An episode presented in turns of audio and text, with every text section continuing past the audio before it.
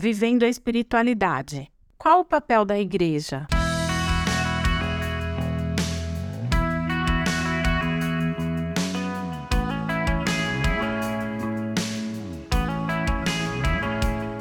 Por conta da pandemia, as igrejas tiveram que fechar suas portas para a presença do público. Os cultos, celebrações, reuniões de oração e outros eventos passaram a ser realizados online, transmitidos ou em salas de reunião. Passamos a ver nossos líderes e irmãos em formato retangular ou quadradinho, sem apertos de mão, sem abraço, sem beijo, sem cafezinho, sem um poder secar a lágrima do outro. Não podíamos ouvir a voz desafinada do irmãozinho do lado ou as palmas descompassadas da congregação no meio do louvor. Até isso fez falta. Algumas pessoas passaram a acompanhar os cultos online durante a pandemia e assim continuam até hoje, mesmo depois das portas serem reabertas. Isso até levou alguns templos a fecharem as suas portas definitivamente, por falta de frequentadores e mantenedores. Mas antes mesmo disso tudo acontecer, já existia um movimento chamado Desigrejados, pessoas que se denominam cristãs, mas deixaram de frequentar as igrejas por uma série de razões. Alguns mantêm apenas a sua rotina de devocional, estudo da palavra, orações, mas tudo de forma individualizada ou no máximo ali em família, mas sem ir a nenhuma igreja. E eles defendem que não há necessidade de se estar numa igreja para que se desenvolva uma espiritualidade ou uma boa relação com Deus. E de fato, a igreja não é o prédio que tem uma cruz na porta ou no telhado, né? Deus não nos chamou para estarmos dentro de uma igreja, e sim para sermos igreja. Seja num prédio bonito, próprio, alugado, numa tenda, no meio do mato, no meio da cidade. Isso significa sermos um corpo de pessoas chamadas para o único propósito e o propósito específico de glorificar o nosso Senhor e Salvador Jesus Cristo. A Igreja de Cristo não é uma corporação, não é um estabelecimento comercial, não é uma propriedade física. E para que esse grupo de pessoas se torne de fato uma igreja que está debaixo de Cristo, que é o seu cabeça, é preciso haver doutrina.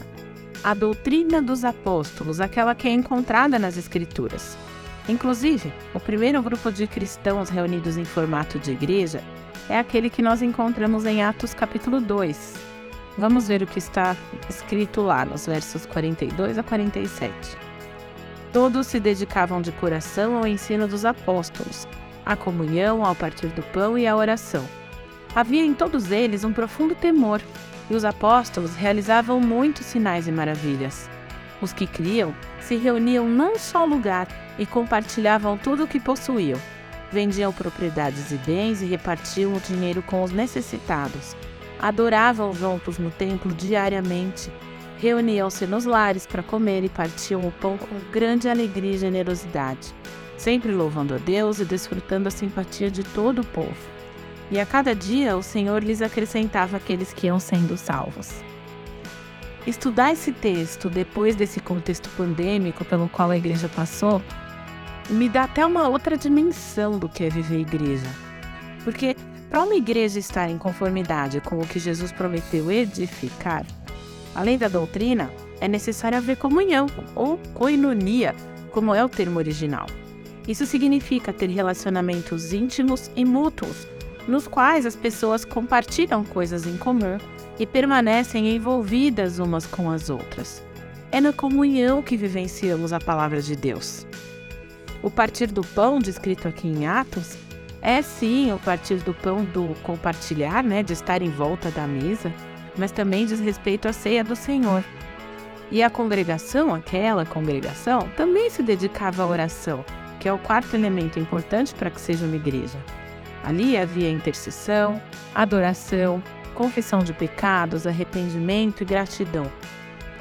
Tudo isso contribui para o desenvolvimento da nossa espiritualidade. É na igreja que exercemos nossos dons e talentos dados por Deus. Ainda que haja desafios na convivência com os irmãos e até uma certa discordância de vez em quando, incluindo em relação à liderança, nós fomos chamados para ser e viver igreja, igreja com I maiúsculo. E se você está preocupado aí com essa questão da convivência, olha só, Provérbios 27, 17 diz que como o ferro afia o ferro, assim um amigo afia o outro. Ou seja, isso só pode acontecer em comunidade, na convivência, na comunhão, na igreja. Por isso, fazer parte de um corpo, de uma família cristã, é tão importante quando se fala no desenvolvimento da espiritualidade. Ainda que a espiritualidade se trate da nossa relação individual e direta com Deus.